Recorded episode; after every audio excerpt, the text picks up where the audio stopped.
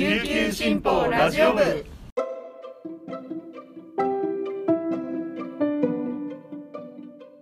おはようございます。沖縄から届ける声の長官琉球新報ラジオ部です。2021年9月8日水曜日本日のパーソナリティはデジタル推進局デジタル編集グループの大城典子が担当します。今日の那覇の予報は晴れ時々曇り。最低気温27度最高気温32度となっています。昨日はプロ野球で嬉しいニュースがありました。昨シーズンに巨人を戦力外となって DNA に入団した宮國投手が古巣の巨人相手に移籍後初しかも4年ぶりの勝利を挙げました。所属先が決まらずに苦しい時期を乗り越えての勝利。これをスタートにどんどん白星を重ねてほしいです。昨日はこの他にもソフトバンクや西武オリックスでもうちのアンチュが続々と登場してテレビでもどの試合を見ていいかもう本当に嬉しい悲鳴でした。今後も注目していきたいです。注目といえば台風14号が発生しています。週末には沖縄の南の海上に達する見込みということなので今後の進路を警戒したいところです。それでは本日のピックアップニュースをお届けします。最初のニュースです。ブルーパワープロジェクトのバンドフリマアプリで転売。新型コロナウイルスの影響が続く中で貿易対策と両立した沖縄観光に取り組むための沖縄ブルーパワープロジェクトでワクチン接種や PCR 検査を済ませた観光客に配られているリストバンドがフリーマーケットのアプリなどで転売されていることが7日までに確認されました。プロジェクトの運営事務局は6日にリストバンドの出品を取り扱わないようアプリ運営者に申し入れました。沖縄ブルーパワープロジェクトは県内の観光関連事業者や経済団体などが参加して8月1日に始まりました。来県前にワクチン接種を済ませるか PCR 検査の陰性証明を掲示した観光客に青色のリストバンドを無料で配布します。このリストバンドを飲食店やホテル観光施設などの協力店で見せると商品やレストランの割引ウェルカムドリンクのサービスなどの特典が受けられます。琉球新報がフリマアプリで確認したところ複数の出品がありすでに売り切れたものもありました。このフリマアプリは7日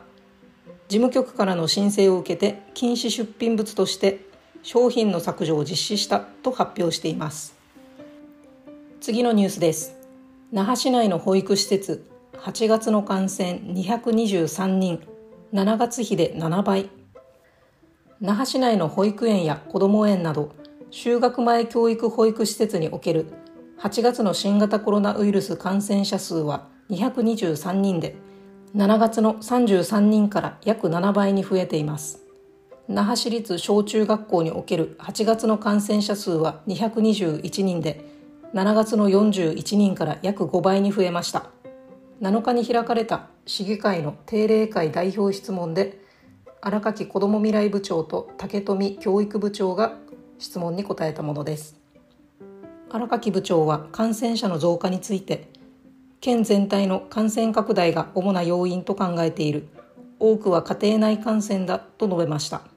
そして9月からは追加で保育従事者のワクチン接種枠を確保し保育施設に抗原検査キットの配布などをしていると説明しました。次のニュースです。ドラゴンフルーツの新たな品種発表。24年度市場に。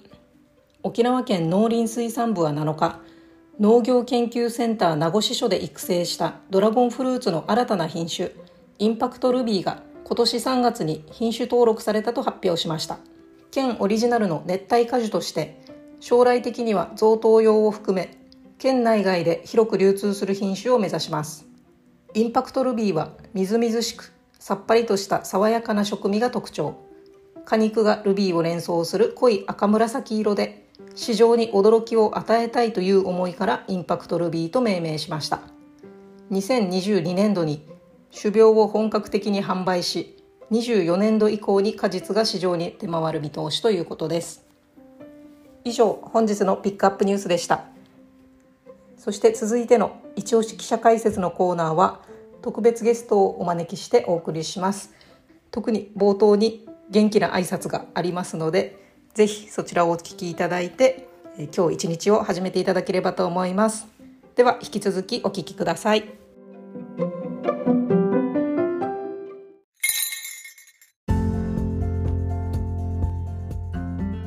今週のハイサイラジオは琉球新報社からお送りします。ハイタイレポーターの玉木愛です。イエー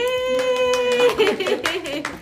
え突然のオープニングで驚いたかと思いますが今週の一押し記者解説のコーナーはえちょっと特別版としてお送りします。改めまして琉球新報ラジオ部デジタル推進局大城典子です。沖縄テレビの人気長寿番組「ハイサイ新婚さん」を紹介した記事についてお届けしますそこで記事を執筆した稲福正俊記者に加えこの番組のメインリポーターでもあるフリーパーソナリティの玉木愛さんをゲストにお招きしました玉木さんよろしくお願いしますはい、よろしくお願いします。皆さん、玉木愛です。よろしくお願いしま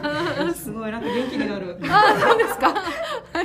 素晴らしうんいつも編集局だとちょっとドヨーンとしてなんかね、業種がやっぱり全然違うので、うんあれですけど、はい。い。明るい声響かないから。じゃあ、えっと、早速なんですが、はい玉木さんちょっと自己紹介からお願いしてもいいですか？はい。はい、えー、フリーパーソナリティの玉木愛です。えー、ハイサイ新婚さんはですね、もう20年近くレポーターを務めてるんですけれども、その他にも沖縄ケーブルテレビで、えー MC を務めたりですとか、披露宴の司会やまたラジオなども務めてきました。はい、よろしくお願いします。はい、お願いしますい。やーすごい玉木さん今日来てくれて本当にありがとうごあ、いざいます、えいえいえ、もうありがとうございます。ダメ元でちょっと稲福さん通してお願いしたらいえ、ちょっとウキウキで、はい、来ましたけど。はい。いいい人だ、うんいい人だじゃいやいやいやいやいや。じゃあ、えっと、稲福さんからじゃあ、えっと、今回の記事について簡単に紹介してもらえますか、はい。えっ、と今回ですね、OTV の朝、えー9時55分はい。から毎週やっている長寿番組のハイサイ新婚さんというもの、という番組をあの取り上げました。うん。えっ、とコロナで、えーだいぶ長く長いこと披露宴が開かれていないので。うんこの披露宴の場に行って取材して、えー放送するという「ハイサイ新婚さん」という番組が一体今どうなってるんだろうということを知りたくて取材しました、うん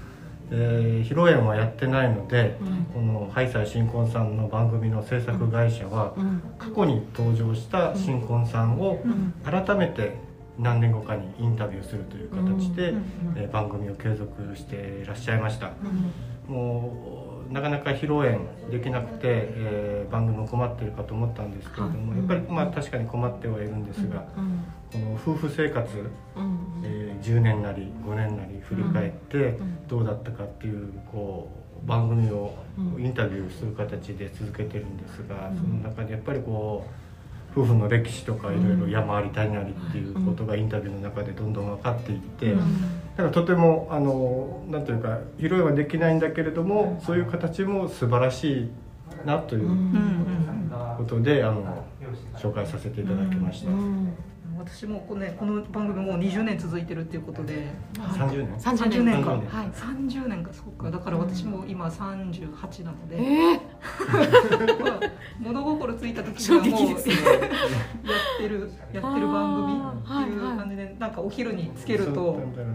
今あのた玉木さんのはい。あった挨拶みたいなのが始まり 沖縄の沖縄らしい披露宴の様子が流れてすごいなんかほっこりする番組で。うん。で今この「その後」っていうのも結構好きで見てるんですけどうん。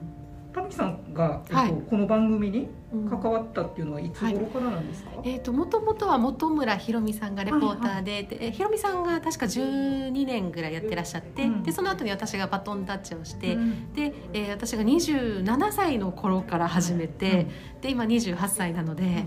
今突っ込むところですよね。で今46なんですけどもなので20年近くあのレポーターをさせていただいてます。はい。毎週じゃあどっかの披露宴に行ってって感じなんですか、そうですね。コロナの前はうん。本当に毎週どこかの披露宴にはいるっていう感じだったんですよ、まあ、披露宴の司会もしながらだったので、うんうんえー司会で行くこともあればうん。またハイサイのレポーターとしてうん。披露宴会場にいるっていう形で、はいもうね本当にもうなので行ってない期間がこう長くなるとすごいこう寂しい気持ちでいっぱいですけど、はい、両方やるパターンもあるんですか、司会やりながら。あありますありますあります。はい。あの私が司会をしながら、うん。あのお二人にインタビューをしたりとか、まあちょっとリクあのなんですかスカウトしたりもする時もあるんですよ。どうですかはい咲いてませんかっていう感じうんうんうんでスカウトすることもあればはいまあどっちもっていうこともあります、はい番組の魅力っていうのはどんなところですか、うん、そうですね。はい最新婚さん実はあの、まあ、沖縄本当にならではだと思うんですよ、うん。披露宴に潜入して その時にお二人にインタビューをして、うんで披露宴の番組が成立するっていうのは他県には絶対ないと思うんですね、うん。でそれでいて30年という長寿でということは見られてるってことなんですよ、うん。で私もよくあの「ハイサイシンコさん見てます。必ず録画してます」とかそういった方もいらっしゃってであのどういったところが好きなのかっていうふうにお聞きするとやっぱりこの沖縄って披露宴に対する熱ってすごいじゃないですか。うんでもし新郎新婦だとすると新婦さんはドレスどんなドレスがいいのかなって、うん。なかなかこう呼ばれて披露宴に行く機会はあってもそんなに数ってねあのー限られてるし、うん。その中でこの「ハイサイ新婚さん」っていう披露宴を取り上げる番組があることですごく参考にもなるし、うんであとは余興する側にとってもすごい参考になるんですよ。それすごいわかります、ね、余興って今どんなことやってるんだろう。うんあで一時期は例えばモーニング娘。がすっごいやって、プログラム全部モーニング娘。の余興ってもありましたし。でなんていうんですかあと轟とかもあったり本当にこの時代を余興って表してるんですね。であのーこう本当に舞台の上での余興っていうのも一つのこのなんか時代を反映してて、でその時流行っているものとか、あとはもう最近はこう舞台慣れしてるっていうかコロナ前の,、あの舞台を見ると、はい。もう舞台慣れしてる表に出る人がこうなんだろう慣れてるっていう感じがして、うん。で多分この YouTube とかが出始めて。YouTube でまたオリジナルをはい。こうみんながそれぞれ出は出始めたっていう感じであそれもそれでちょっと面白かったんですよね。参考になるものが、そうそうそうそう、うん。うん。それで愛されてるんじゃないかなっていうのと、あとある女性が言ってたのが、この披露宴のキラキラした感じがはい。もうすごい好きと、うん。これを見るのだけですごいなんかもう満たされるっていう。なるほど。ちょっとお,、まあ、お祭りを見たりイベンそうトそうを見そうそうそうたりしてるような。そうそうそういうのが好きっていう方もいらっしゃいました、うんはい。この番組はどんな風に収録してるんですか、はい、えー、そうですね。実はあの披露宴の始まる前に私たちは入って、はい。で、えー新郎新婦のお控え室にうん。えー打ち合わせにお伺いするんですけど、その日当日初めてお二人にお会いします。でお二人が支度している間に「本当すいませんちょっとだけ」って感じでうん5分ぐらいで一気にわっとこうインタビューするんですよ。えどんなところがえいつやったんですか、えどっちが好きになったんですか、うん。とかそういうのもギュッとこう凝縮して聞いてであの、まあ、レポーターはみんなそういうふうにあのちょっと瞬時にこう察知しないといけないと思うんですけど、どっちが喋りそうかなとか、うん。その時にあ奥さんの方があしあこうよよく喋りそうだなとか、はいあお男性に振った方が盛り上がるかもしれないなとか。あとはこうあのよく笑わせてくれるんですよってうん奥さんが言う時は、あ男性にちょっとあの芸を振ってみようとか 一芸。じゃあちょっと一一個やってみていいですか、うん。やってもらってくださいとか。そういうふうにあのどうやったら盛り上がるかなっていうのを、うん。その5分の間でパッとこう構成を立てるっていう感じなんですね。でそれから披露宴が始まってで披露宴が始まるともう新郎新婦も忙しいですし。うん。なのでこの会場のこの、まあ、雰囲気盛り上がってる雰囲気とこう私たちの雰囲気もちょっとこう合わせながらであの実際にインタビューする時間っていうのが、えー花束贈呈あ記念品贈呈、はい。うん。お友達がこう並んで、はいはい。あのお米券とかなんていうんですかね、うん。プレゼント、はいはい。プレゼントしますよね、プレゼントした後にあのではここでサプライズがありますはい最新婚さんですどうぞ、タッタラタッタッタラッタラって曲を BGM 流してもらってそこで私が登場するっていううん一連の流れがあってでそこで盛り上げるっていう感じなんですけどね。会場の皆さんが知らないっていうのがほとんどですか、そうですまあ。たちが言ってなければ、はい、そうですね。うんうん、もうそうです。サプライズの場合もまあ多いですね。半分ぐらいは。はい。収録自体は何分ぐらいやってるんですか？収録自体はだいたいもう本当にこの2時間半の中のお時間をいただくので披露宴の中の。なので10分以内では、えー終えるように、はいえーしています。はい、そうそう。今回、あのちょっと記事では書けなかったんですけども、新婚さんのその後を、まあ、取り上げる形で、あの今番組継続されてるんですが、この玉木さんはこの、取材した新婚さんの中で、あの気になる方の、そのおっしゃるっていう話してたんですけどちょっと教えてもらっていいですか、はい、やっぱりあの20年近くやっていると、うん、やっぱり何年か前にしんあのハイサーシンコさん出ましたとか、うん、そういうふうに声をかけてくださる方もいらっしゃるんですけど、うん、で私がなんかすごいあの残ってるのがあの披露宴会場のこの控え室で打ち合わせに行った時に奥様が切迫早産でそうギリギリまで前日まで入院してたという 奥様がいらっしゃったんですよ。ででもお医者さんに許可をもらって大丈夫ですということで披露宴当日はあのこう控え室にいらっしゃったんですけどただも安静の状態なので、ベッドで寝てらっしゃるんですよ。控え室で控え室です。もう何時間後には披露宴がそうですもう入場っていう。もう30分後には披露宴会場です。でえ大丈夫ですか?」って言ってでで奥さんはその後車椅子に乗り換えて入場したんですよ。結局立つことがちょっと難しいってことだったのでずっと車椅子で入場してで避難席でインタビューもじゃ今回座ったままにしましょうってことで私たちもちょっとカメラマンとあのこう臨機応変にして座った状態でインタビューしたんですね。でその後すごく気になってたんですよ、うん、大丈夫だったかなって、うんうんあれがいい披露宴ってことで、ねあの結びになればいいいいけどなってずっと気になってたんですけど、それから本当にもうもう何年経ちましたかね5年以上経って。あのうちの母がちょっと病院に入院しててでその入院先でリハビリをちょっとしてたんですね、でリハビリの担当の方男性の方がいて、はい、その男性の方が ポロッと「愛、うん、さん覚えてますか?」って言って「うん、え？あのほらあの奥さんが切迫早産で」ああって言ってえその後大丈夫でした、うん、もうすごい気になってて」って言ったら、あのおかげさまであの時お腹の中にいた子も今もう1年生になってって言ってねこの写真をね見せてもらったんですよ。であのその後また下に弟も2人できてっていう感じでもう家族写真を見せてもらって「あよかったさ」って言ってもう本当にあなんかよやっててよかったなって思った瞬間だったんですけどね。ね、なかなかこのその後って気になりながらも、ね、そうそうそうそう。分からないっていうところ、今回この番組がこのその後を取材してるっていうことなんですけど、どんなふうに取材してるんですか？ああのこの番組はあの沖縄テレビから委託を受けた、あのビバ琉球さんというあの制作会社が、あの取材して番組作ってるんですけども、過去に出演された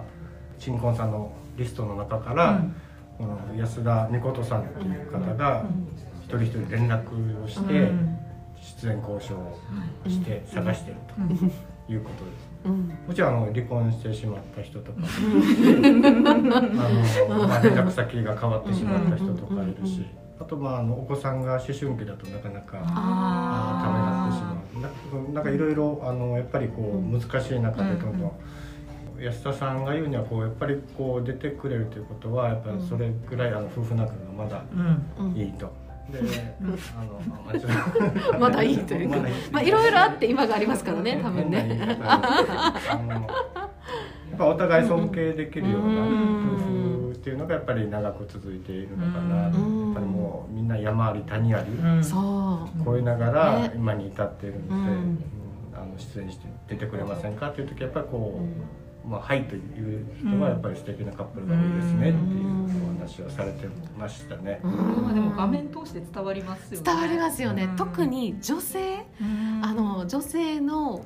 どういうふうに年齢を重ねてるのかって言って、女性ってすぐ分かるじゃないですか、あこの方すごい旦那さんに大事にされてるんだろうなとか、これはあのこのハイサイその後のハイサイ慎吾さん、今番組を見てるあの視聴者の方も同じ意見だったんですけど、うん、奥さんいいように変わったよねとか、やっぱそういった中の生き様っていうんでしょうかね。私が取材した、うんうん、まあ、金城さん、はいはい、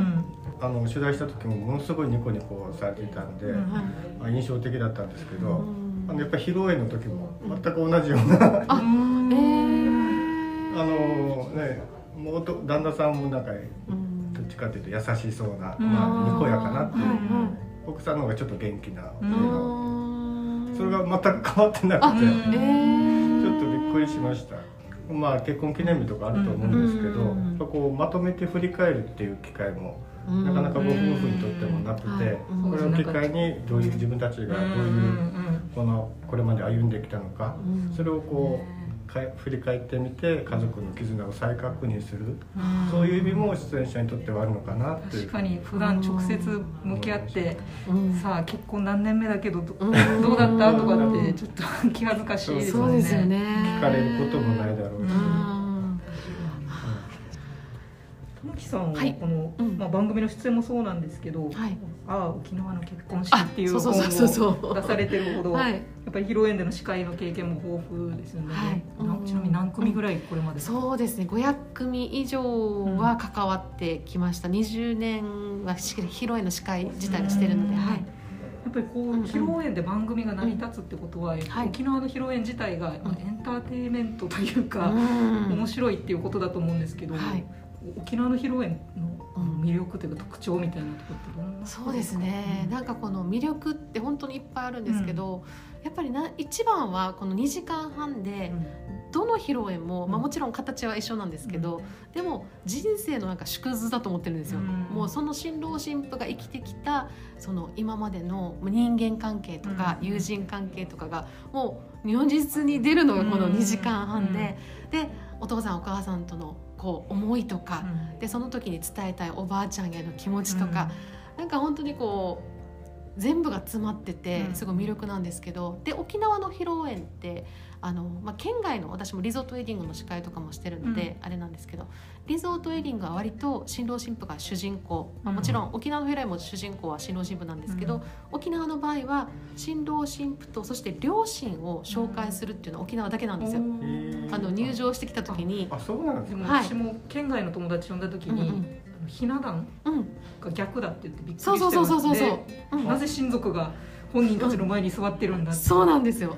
県外だと後ろなんですよね。一番遠い席にお父さんお母さんがいらっしゃって、でひな席前は上司なんですよ社長とか。あそうなんです知らなかった。そうそうそうそうそう一番いい席にうん親族が座ってるっていうのですごいびっくりするそうなんですよ。なので私もリゾートのウェディングをする時は、あの席の配置についてですが、うん。ちょっとご了承くださいと、うん。あのひな席前に、えーご両家のお父さんお母さんが座るのは、これはあの沖縄の披露宴が、えーご両家のご両親に感謝を伝える場でもあるからですよ、うんというふうな形で伝えてるんですね。なのであのまず配置の席も違いますし、あとはやっぱりこうそうあの最初にお父さんお母さんのお名前を紹介するうんというのも沖縄だけ。うんであとあの最後に、えーお二人から花束のプレゼントをするじゃないですか、はいお父さんお母さん。うんでその後にお互いまた入れ替わって相手のお父さんお母さんと握手をする、はいこれも沖縄だけなんです。よ、へー。まあこれクロスって言うんですけど。クロスって言うんですけど。で県外の場合は、えー、ともうそそのままストレートって言って、そのまま自分の両親に花束をプレゼントする。それで終わりなんですよ、うん。へーでも沖縄の場合はクロスして、お相手のご両親とも、うん。みんなが家族ですよっていう風な締めくくりになるんですよ。最後に花道まで一緒にそうそうそうそう。みんなで手でそうなんです。花道も沖縄だけ なんです。はい。なので、そうなんです。あの花道の中をこうくぐってね、うんえー退場するっていうのも沖縄だけなので、本当に沖縄はまあ根底に両親に感謝をする。で、あとおじいおばあに感謝を伝えたい。で、あのやっぱり新郎新婦さんと話を聞いてて思うのが。おばあちゃんにどうしても花束あげたいとか、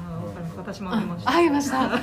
らやっぱりこうお父さんお母さんがりょあの両親が共働きなので、うん。もうおばあにとってももはい、うあの世話になったから、この場でもう何かしら感謝を伝えたい。でもおばあちゃんがまた泣くんですよね。またこれがまた何ともね、そういった意味ではちょっと県外とは違う形の披露宴だと思います、うんコロナ禍になってもうはい。2年以上ですさん自身もじゃあ、うんその間ずっともう披露宴っていうのは、そうなんですよ。本当に久しぶりにうん。先月かな、うん。緊急事態宣言前に1回だけもうあの延期延期延期が3回ぐらいになってうん。でももうあのやっぱり披露宴しますというふうなカップルがいてでそのカップルは20名、もう人数を減らして、うん。もう親族だけ。そうそうそうそう。ううん。親族だけの披露宴にしたんですけどただあの最近多いのが奥様が沖縄の方、うん。旦那さんが県外の方っていうふうな、えー披露宴で,、うん。であの場所もリゾートでやるというふうな形が多くて、で、まあ、少人数だしパーテーションもしてるし、うんっていうことでで席で勝ち足、うん。っていうふうなもう感染対策を取った上で披露宴もしたんですね。でその時にあやっぱりやってよかったなって思ったのが、やっぱりこの本当にその直前まですごい悩んだらしいんですけども、でもそれでもこの披露宴の途中でお兄さんがすごいもう号泣して、あの新婦のお兄さんが。というのは新婦は早いあの何年か前にお父さん亡くされて、うんうん。でお兄さんがもうちょっとお父さん代わりでうん。ずっとこう妹のことを面倒見てたので。うん。でお兄ちゃんはまたカジャあのカジャデフも練習して、うん。その日のために練習してきてなんかいろんな思い一人一人のこの心のギフトっていうのかな、うん。それを渡す機会、まあ、もちろんあのいつでもありがとうねとかうん。おめでとうは言えるけども、改まった形で本当に気持ちにリボンをかけてあげられるのって、披露宴っていう場だからこそなのかなと思って、うんそういう披露宴の場っていうのはやっぱりあの、まあ、コロナ禍でなかなかできないですけども、まあ、落ち着いたら、まあ、そういった場っていうのはやっぱりちょっとなくしてはいけないものだなと思いますね。うん。落ち着いたらこのハイサイ新婚さんもまた復活すると思うんですけど、うんはい、その時にリポーターをする時ってなんか気持ち違いそうですか、そうですね緊張しそうですよね。噛むでしょうね。ねなかなかね。いやでも本当にこう今は、まあこうやって人と会うのもなかなかできないですし制限されてる中で。でそれで、まあ、披露宴という場でみんながおめでとうっていう場がまたこれから再開されるのであればそこの場に私もまたお手伝いとして、うん。えーお伺いしてということがまた本当に特別感というか、もうその状況がにまたありがたみがまた増すと思うので、うん。ちょっと最初の第1回はもう涙うるうるしそうで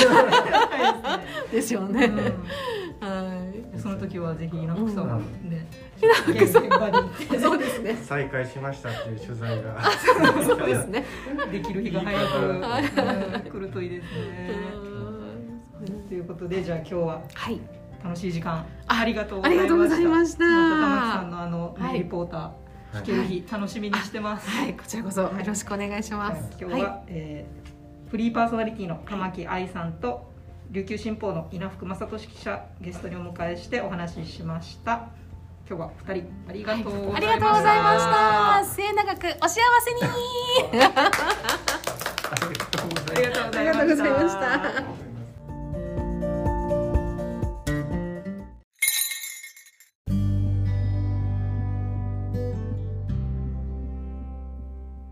たはい、いかがだったでしょうか？玉木愛さん、いやー、さすがプロですね。声も明るいし、お話も上手だし、楽しくてあっという間の時間でした。実は私も7年前に結婚して披露宴を挙げたんですが、玉木さんのお話にもあったような、まさにザ・沖縄という披露宴で、両家のおばあちゃんに花束もあげたし、夫はお開きのカチャーシーの時には胴上げされたしそして退場の時には両親も一緒に花道をくぐりました、えーなんならお色直しからの再登場は新郎新婦で舞台に上がって歌も歌いながらの登場でした。今振り返ってみるとあんな大きなイベントというかたくさんの人を呼んで自分たちがこう場を設けるというのは一生に一度のことだったので本当にやってよかったなとは思います。でも準備が本当に大変だったので二度とやりたくはないですね。このコロナ禍で結婚式場の閉館というニュースがあったり私の友達にも2度延期したけど結局収束が見えないからと親族だけで小さくお祝いという形にしたカップルもいました。早くみんなで笑って泣いて勝ち足を踊ってという沖縄の披露宴ができる日を心待ちにしています。それでは最後までお聴きいただきありがとうございました。皆さんの結婚式にまつわるお話などあればぜひメッセージお寄せください。今日一日皆さんに素敵なことが起こりますように。今日も頑張っていきましょう。チューンチバティーチャビラ屋台。